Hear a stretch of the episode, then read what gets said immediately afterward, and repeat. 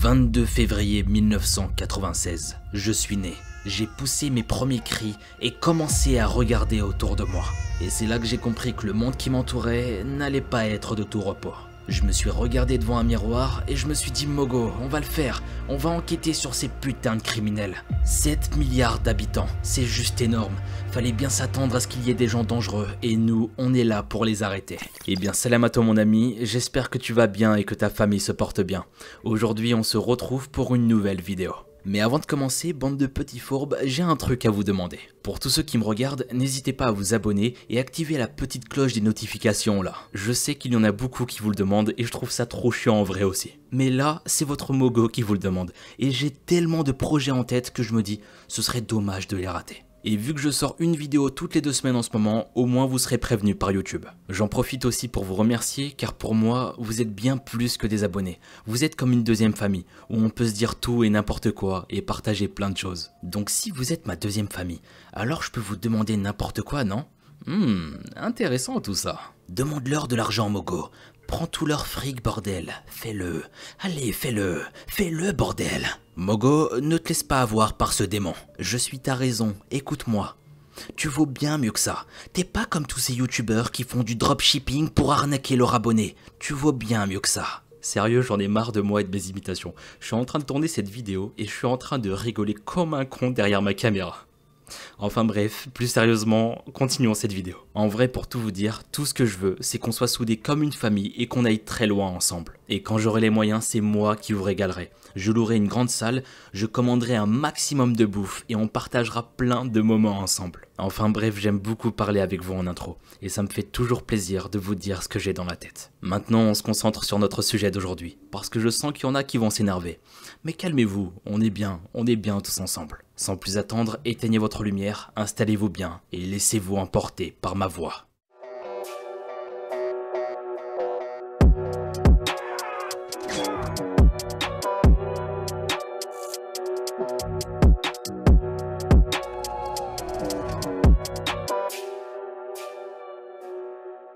Qui va suivre, bah j'en ai jamais traité de la sorte. Ce qu'on s'apprête à voir est complètement surréaliste. On est sur quelque chose de très malsain. Des vies ont été gâchées et des meurtres ont été commis. Enfin bref, vous allez vite comprendre tout le long de l'histoire. Et surtout restez bien jusqu'à la fin de cette vidéo, car dans cet épisode, je vous ai réservé un bonus supplémentaire. Je vais pas m'attarder là-dessus et vous spoil, juste restez jusqu'à la fin et vous découvrirez ce petit bonus. Maintenant, direction les États-Unis pour l'affaire Stephen Plaidle. Accrochez-vous bien, chers amis, car ici on fait face à une véritable pourriture. Immersion dans cette affaire horrible. Banks.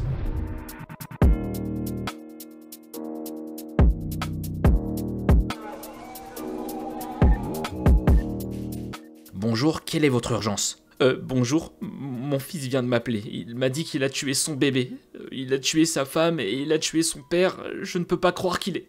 Je ne peux pas croire ce qui est en train d'arriver. Voici l'appel de la mère de Stephen Plaidle à la police. La grand-mère du bébé, Bennett, est anéantie par ce qu'elle vient d'apprendre. Et pourtant, si on revient en arrière, tout allait pour le mieux avec une belle histoire. Katie Fusco, jeune fille adoptée en quête d'identité, souhaite retrouver ses parents biologiques pour apprendre à les connaître et passer du temps avec eux. Avec l'aide des réseaux sociaux et à force de persévérance, elle va finir par les retrouver. Elle découvre que ses parents biologiques sont toujours ensemble et qu'ils ont deux enfants. Quand elle voit tout ça, elle explose de joie. Elle n'est plus tout seule. Elle n'est plus seule au monde. Elle a deux sœurs biologiques. Donc ici, on a beaucoup de bonheur lié aux retrouvailles et ça fait plaisir de voir tout ça.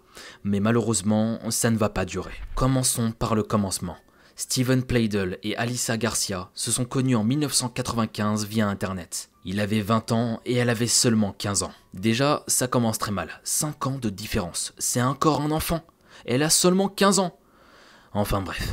Malgré la différence d'âge, contre toute attente, les jours, les semaines et les mois passent. La relation devient vite sérieuse, au point que dès leur rencontre, ils décident d'emménager ensemble dans la ville de Houston, au Texas. Le couple ne vit pas forcément le parfait amour, contrairement à ce qu'on pourrait croire. Les disputes sont fréquentes et ça ne va pas très fort entre eux. Malgré ça, le 29 novembre 1998, Alyssa donne naissance à leur premier enfant, une petite Denise. Si Alyssa pensait que la naissance de Denise allait apaiser les tensions dans le couple, elle se trompait lourdement, mais très lourdement. Steven n'a pas l'air d'être attendri par l'enfant. Au contraire, on ajoute à ça des problèmes financiers encore plus importants depuis l'arrivée du bébé. que des problèmes qui s'ajoutent de plus en plus. En plus de ça, Alissa soupçonne Steven de maltraiter le bébé. Il l'a pincé, lui donnait des coups au point de lui laisser des marques sur son petit corps. Parfois, quand il était énervé, il allait même jusqu'à la secouer fortement dans tous les sens.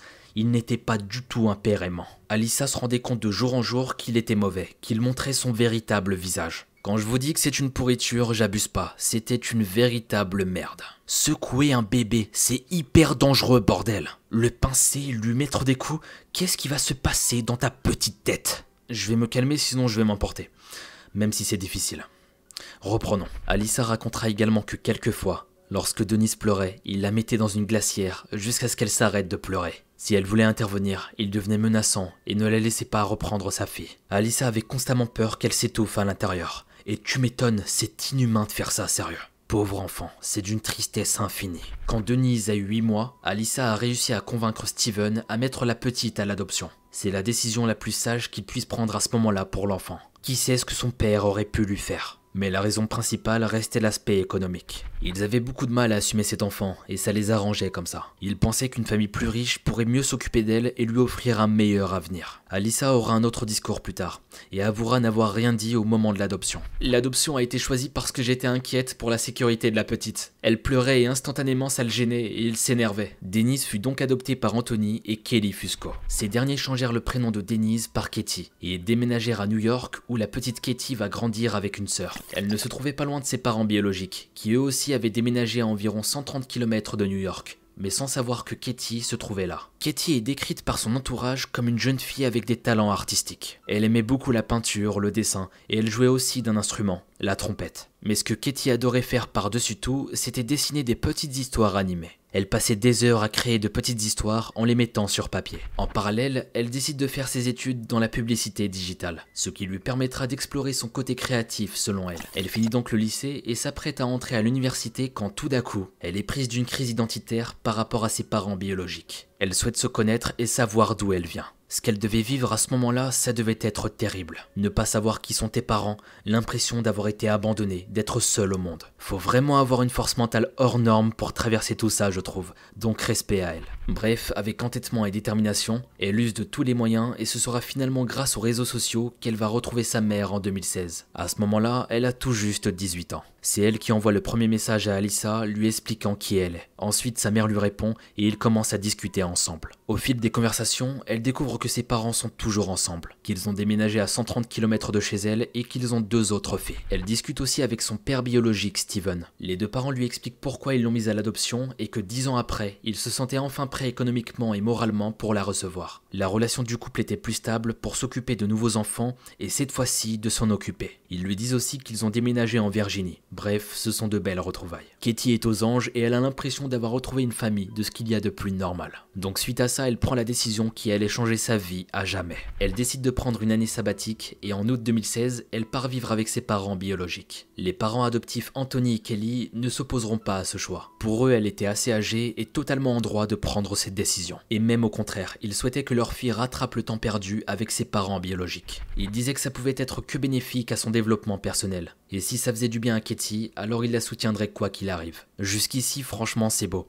Elle retrouve ses parents, ils sont tous heureux et elle va même retourner chez eux. L'avenir semble beaucoup plus rose. Mais si on est là aujourd'hui pour en parler, c'est que ça va pas du tout se passer comme prévu, malheureusement. Quand Katie arrive chez ses parents biologiques, la famille ne semble pas si heureuse que ça. Le couple se dispute souvent et très fort. Ils font chambre à part et ils évoquent souvent le divorce. Bref, c'est pas du tout rose chez eux. Et c'est loin de ce qu'imaginaient leur fille. Ses parents s'évitaient constamment dans la maison pour ne pas se disputer devant elle. Mais la tension était palpable. Katie apporte toutefois un peu de calme, mais malheureusement, ce sera de courte durée. Pendant cette période, Alyssa remarque que Steven commence à changer petit à petit. Il change de look vestimentaire, il se coupe les cheveux autrement, il se rase la barbe, chose qu'il n'avait jamais fait pendant des années. Avant, il refusait catégoriquement de le faire. Il commence à faire du sport, enfin plein de choses qui n'étaient pas du tout à son habitude. Alyssa se pose donc des questions quant à son mari et soupçonne qu'il a une maîtresse. Et bah l'avenir lui donnera raison, mais elle est loin de s'imaginer ce qui va suivre. Et j'étais moi-même loin d'imaginer ce qui allait suivre. Quelque chose de très sombre se prépare et on va le découvrir.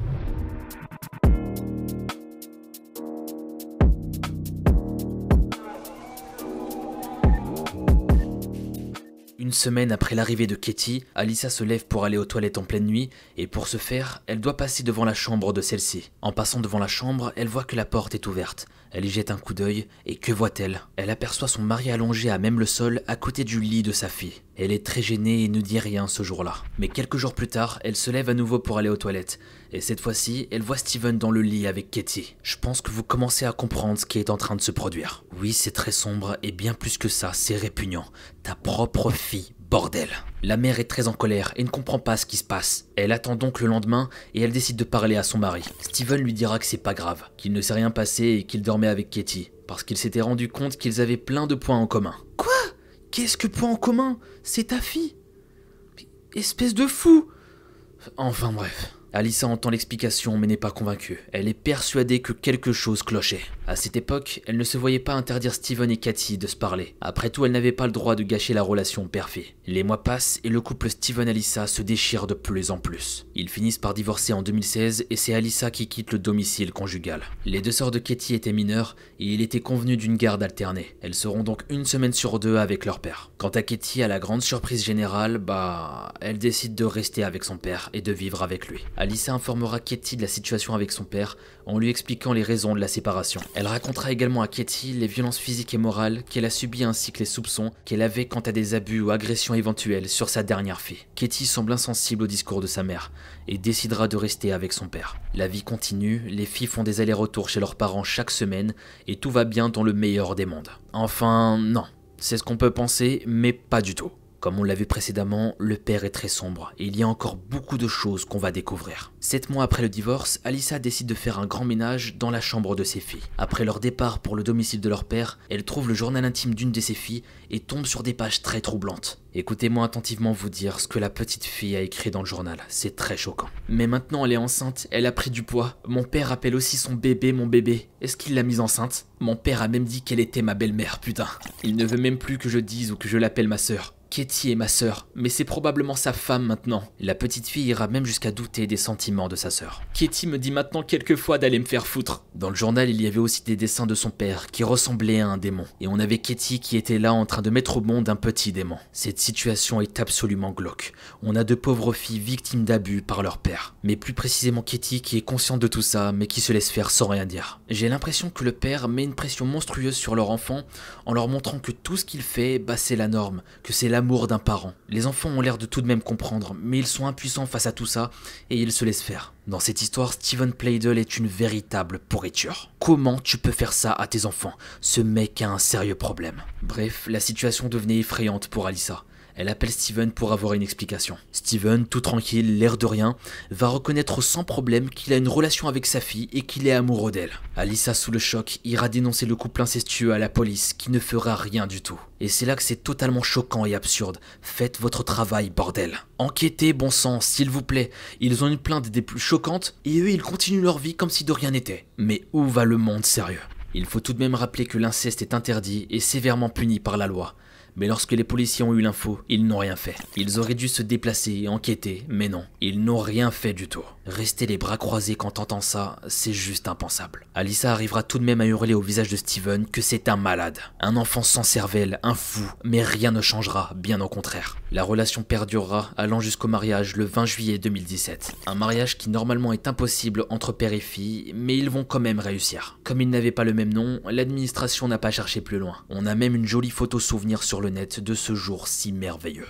Sur cette photo, on peut voir Steven, Katie enceinte, la mère de Steven, donc la grand-mère de Katie devenue sa belle-mère, et les parents adoptifs de Katie. C'est juste un bordel ce qui se passe, et je me suis moi-même perdu, je ne comprends plus rien. Et déjà, comment les parents adoptifs ont pu accepter cette situation? Je comprends pas. Et bah écoutez bien, ils se défendront en disant qu'ils ne savaient pas quoi faire à ce moment-là. Bah faites tout et n'importe quoi, mais ne laissez pas votre fille que vous avez adoptée, que vous aimez, se marier avec un homme qui est son père.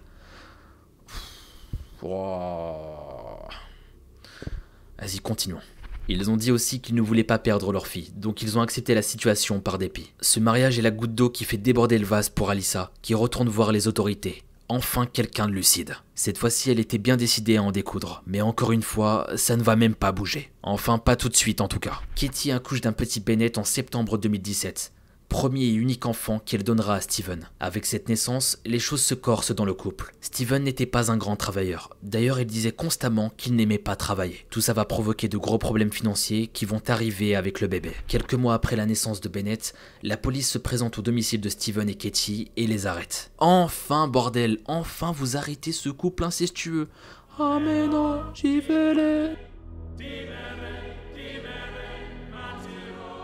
Bon, j'arrête, j'arrête, j'arrête les conneries.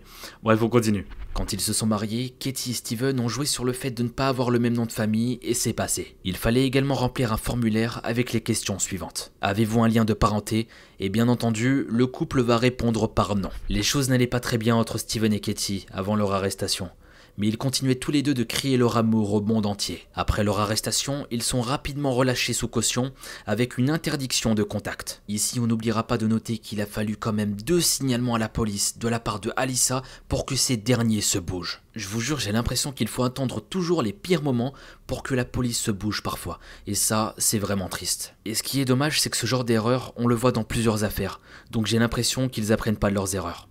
Enfin bref, c'est vraiment dommage. Un jour, Kitty sort de chez sa belle-mère après une visite autorisée de son fils, et c'est là qu'elle a eu comme un déclic. Elle repart immédiatement à New York chez ses parents adoptifs. Pendant l'ordonnance judiciaire, Kitty décidera de retourner chez ses parents pour reprendre ses études. Elle voulait aussi trouver un boulot et récupérer la garde de son fils qui en attendant était chez la mère de Steven. À ce moment précis, elle n'a encore rien dit à Steven, mais elle doit le faire. C'est en avril 2018 qu'elle décide d'appeler Steven. Kitty brave l'interdiction de contact mise en place appelle Steven et là, c'est le drame. Elle lui annonce vouloir tourner la page sur cette situation. Elle veut tout arrêter, divorcer, trouver un travail pour récupérer son fils Bennett, enfin bref, elle vide son sac. Steven va devenir fou furieux. Il va tourner en rond un bon moment et prend une décision gravissime qui va changer la vie de cette famille. Il appelle sa mère qui ne savait rien de ce que lui avait dit Katie et il lui demande s'il peut avoir son fils. Il lui dit qu'il doit le récupérer pour le ramener à Kitty plus tard dans la journée. La grand-mère de l'enfant n'y voit aucun inconvénient. Là, on peut s'attendre au pire. Qui sait ce qu'il a dans la tête à ce moment précis Steven arrive chez elle, boit son café, embrasse sa mère et emmène son fils. Ce sera la dernière fois qu'elle verra son petit-fils Bennett, parce que Steven avait déjà prévu de le tuer. Il emmène Bennett chez lui, reste avec lui quelques heures, puis d'un coup l'étouffe avec sa couverture. Une fois son acte immonde fini, il le place dans une armoire et il s'en va. Il monte en voiture et roule, il roule encore et encore jusqu'à atteindre le Connecticut. Il se souvient que la grand-mère adoptive de Katie habite par ici et qu'elle est très proche de sa petite fille. Il décide de se poster devant la maison de la grand-mère pendant des heures. Il savait que ce jour-là Katie devait lui rendre visite, ça faisait partie des habitudes de la famille. La voiture du beau-père de Katie se gare, il voit sa femme et son beau-père entrer dans la maison. Puis seul dans sa voiture, il est à l'affût, il attend. Il attend qu'ils sortent tous les deux pour en finir. Il les aperçoit se diriger vers la voiture, il monte dedans, et là il démarre sa propre voiture et se rapproche d'eux. Il se rapproche lentement, très lentement, et finit par s'arrêter. Assis sur le siège conducteur, il prend une inspiration, et boum il tire sur Katie et son père adoptif qui ne l'ont même pas vu venir et sont morts instantanément après les coups de feu. Quelques minutes s'écoulent et il réalise ce qu'il vient de faire. Il démarre en trombe et s'enfuit. Il est paniqué, il pleure et il crie. Il s'arrête au bord de la route, prend son arme, la pointe sur sa tempe et là, il s'arrête. Et il tire. Il se suicide après avoir tué trois personnes. Son fils Bennett, Katie sa femme et à la fois sa fille, et Anthony le père adoptif de Katie. La police trouvera d'abord le corps d'Anthony et Katie dans la voiture devant la maison de la grand-mère. Ils font le tour du quartier, interrogent des témoins qui finissent par leur donner des indications sur le véhicule de Steven. Ces informations permettront de retrouver la voiture de Steven quelques temps plus tard. Par la suite, Alissa va répondre à l'annonce de la mort de Katie, Bennett, Steven et Anthony. Je sanglotais, j'étais affaibli j'avais l'impression de m'effondrer. Il était violent verbalement, émotionnellement et mentalement tout au long des 20 années que nous avons passées ensemble, et je l'ai vu battre à chat presque à mort. Quelle pourriture, sérieux. Prendre la vie de ces pauvres innocents, tuer son propre enfant, enfin ses deux enfants. J'ai même pas les mots tellement ça me choque. Je vous jure, je suis en train de tourner cette vidéo, et à plein de moments lors du tournage, j'ai des frissons. J'ai vraiment beaucoup de frissons. Steven était une personne très isolée de sa famille. Parfois il leur parlait et parfois il cessait de le faire sans raison. Il était isolé de ses amis aussi, qui pour la plupart étaient des amis en ligne. Il possédait beaucoup d'armes il ne gardait jamais le même emploi. Il détestait travailler. Alissa la mère finira par avouer après la mort de Steven d'avoir choisi de faire adopter sa fille parce qu'elle craignait pour sa sécurité, en lui faisant croire que c'était pour des problèmes financiers. Dès que Katie pleurait, il devenait nerveux et il m'ordonnait de la faire taire, et si je n'y arrivais pas, il la plaçait dans la grande glacière que nous avions. Je hurlais, mais il riait. Quelquefois, il fermait hermétiquement la glacière, sachant pertinemment que la petite pouvait mourir étouffée. Mais il n'était absolument pas déconcerté par ça. J'avais peur de m'éloigner, de le quitter. Je n'arrivais pas à partir. J'avais peur qu'il finisse par me tuer ou tuer Katie? Je n'ai pas pleuré les suicides de Steven, mais ça a été les montagnes russes émotionnelles depuis qu'on m'a appris tout ça. J'ai été dévasté par la perte de Katie, Bennett et Anthony. Mais c'est un tel soulagement de savoir que Steven est mort et de ne plus regarder derrière moi s'il est là. Pauvre femme qui a subi tant de malheurs, et ce jusqu'à la fin. C'est tellement triste. Ainsi se termine cette affaire sur Steven Playdle. Et restez bien jusqu'à la fin parce que je vous ai réservé un bonus avec un Mogo Coffee Moment. Concernant cette affaire, le père était totalement tordu. La réaction de la fille quant à elle est très particulière, et je vous avoue que je suis perdu. Selon des études psychologiques, il a été démontré qu'un enfant, parent peut tomber amoureux à condition de ne s'être jamais connu, ce qui est le cas des protagonistes de cette affaire. Katie avait été informée des mauvais traitements que lui avait infligé son père, et malgré tout, elle décide de faire des choses dégueulasses avec lui. Elle paraissait équilibrée mentalement sur les photos, mais quelque chose va faire qu'elle va totalement flancher. J'avoue ne pas comprendre les parents adoptifs aussi. Elle se marie avec son propre père et eux la laissent faire. C'est complètement absurde. Quand on regarde la photo de mariage, le sourire de la mère adoptive nous fait penser qu'elle est forcée, enfin qu'elle est gênée, c'est assez spécial, regardez bien. Regardez attentivement son regard. J'ai l'impression que c'est pas le même que sur les photos qu'on a pu voir. Kelly et Anthony ont accepté cette situation de peur que Katie ne les calcule plus. Alors ils ont tout fait pour qu'elle soit heureuse, mais c'était une erreur monumentale. Katie est partie à 20 ans, Anthony 56 ans et Bennett quelques mois. Paix à leurs âmes. Sur ce, j'aimerais avoir vos avis concernant cette affaire et ce que vous en avez pensé. Je prendrai le temps de vous lire car j'ai envie de savoir votre avis sur cette affaire. Tout ce qu'on vient de voir est très choquant et j'ai besoin de votre point de vue. Enfin bref, il est l'heure du Mogo Coffee Moment et j'ai envie de vous parler d'un sujet particulièrement flippant. Donc fais-toi un café et écoute-moi attentivement parce que ce qui va suivre fait très peur. Let's begin.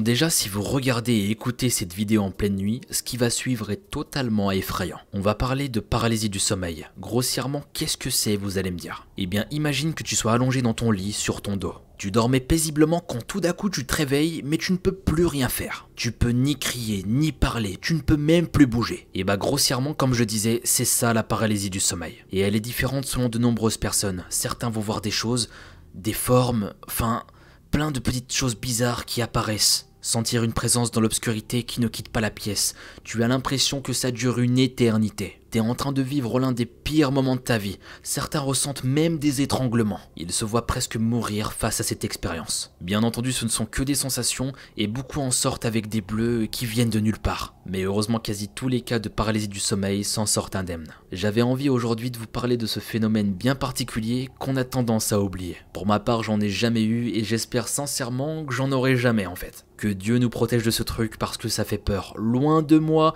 loin de moi la paralysie du sommeil. Je ne veux jamais te, je ne veux jamais te subir. J'en rigole, mais c'est un rire nerveux parce que sincèrement, ça fait peur ce truc. À ce jour, personne ne sait vraiment d'où cela provient. Comme vous le savez, moi je suis musulman, et pour beaucoup il s'agit de mauvais djinns qui viendraient perturber notre sommeil. C'est comparable à ce genre d'image. Vous êtes allongé, et ce djinn maléfique vous empêche de respirer en vous écrasant fortement le torse. Oui, c'est particulier, et il faut y croire, mais se dire que c'est possible, c'est effrayant. Sans plus attendre, je vous propose une immersion dans la peau d'une personne qui a subi ce genre de choses. Accrochez-vous bien pour ce passage à la fois particulier et perturbant. C'est parti.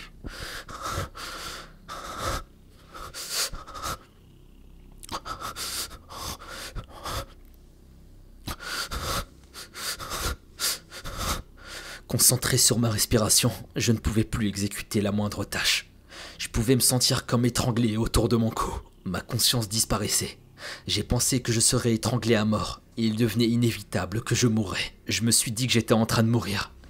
Et je commençais à crier et à crier. J'étais dans mon lit et je voulais que mon oncle et ma tante se réveillent et viennent courir dans ma chambre pour m'aider. Je voulais qu'ils me viennent en aide et je voulais lutter contre cette chose qui m'attaquait dans mon sommeil. Pour moi, c'était un djinn et rien d'autre. Habituellement, quand je tousse ou je parle, ils peuvent m'entendre, ou je peux les entendre tousser et parler dans leur chambre. Je ne pouvais pas comprendre pourquoi ils ne reconnaissaient pas mes cris et mes appels au secours. J'ai essayé de me concentrer sur la pièce voisine, et j'entendais mon oncle et ma tante ronfler. J'avais beau crier, mais personne ne m'entendait. personne ne m'entendait. C'est là que j'ai pensé que c'était une véritable attaque de djinns, et je devais faire quelque chose pour les combattre par moi-même, sinon je serais étranglé à mort. Mourir dans mon sommeil, c'était donc ça ma finalité. Après tout, si je dois partir, j'ai été heureux. Et j'ai réalisé certaines choses que je voulais. Si je meurs maintenant, je vais mourir avec un sourire sur mon visage. Mais pourquoi je devrais abandonner et perdre ce combat avec les djinns? Mon esprit est encore un peu conscient mais je ne pouvais pas ouvrir ma bouche. Et même si je pensais pouvoir le faire, et crier, et crier, il n'y avait personne au monde qui pouvait m'aider en ce moment.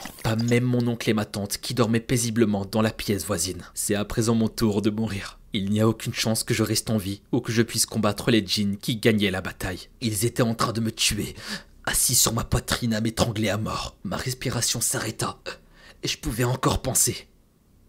C'était la fin. C'était la fin. Je me sentais mourir. Il n'y avait rien d'autre à faire. C'est mon heure de mourir. Et je dois aller au ciel ou en enfer et rencontrer Allah, le Seigneur de l'univers. Je ne peux faire que ces dernières choses, répéter ces derniers mots avant ma mort. La ilaha illallah.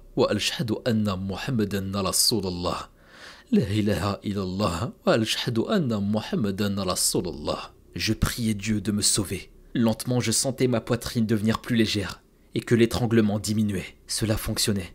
Même si je meurs maintenant, je savais, si Dieu le veut, je vais aller au ciel. Et cette fois, je n'ai même pas fini ma phrase que le djinn me laissa tranquille. La pression sur mon cou est retombée. Il n'était plus sur ma poitrine. J'ai respiré profondément encore et encore. Et j'ai ouvert les yeux. J'ai commencé à bouger et je me suis senti très mouillé. Tout mon corps était en sueur et ma respiration revenait à la normale. Et c'est là que je me suis dit, Alhamdulillah, je suis encore en vie, cela a marché, Dieu m'a sauvé. Bon ici j'ai essayé de vous faire vivre la situation d'un homme qui a visiblement vécu la paralysie du sommeil. Dans cette immersion, on a eu une approche plutôt religieuse, avec un homme qui s'est protégé de ce mal en priant Dieu. Certaines paroles et prières semblent le sauver de cette situation. Quand je vous dis que la paralysie du sommeil c'est extrêmement flippant, bah j'ai essayé de vous faire vivre le truc au maximum. Et encore, croyez-moi, c'est rien par rapport à plein de témoignages qu'on peut retrouver sur internet. Beaucoup de personnes sont touchées par ce phénomène et c'est assez étrange, faut l'avouer. Certains essaient de l'expliquer de manière scientifique, mais il y a très peu de solutions face à ce problème. Et pour beaucoup d'autres, et je pense notamment à ma religion musulmane, on se protège à travers la religion, le Coran et les textes sacrés, la prière, etc. Ainsi se termine cette petite bulle sur la paralysie du sommeil. En tout cas, j'espère que ce petit hors-série vous a plu. Mais à l'avenir, je pense qu'en faire une vidéo totalement dédiée avec des témoignages de personnes qui ont subi ça, ça pourrait être super intéressant, je trouve. En tout cas, j'attends vos avis concernant ce petit Mogo Coffee Moment. Et surtout, j'attends aussi vos avis concernant l'affaire Steven Plaidle. J'ai envie de voir dans les commentaires votre point de vue. Et je prendrai le temps de tout lire comme d'habitude. Quant à nous, je vous dis à la prochaine pour une nouvelle vidéo. C'était Mogota.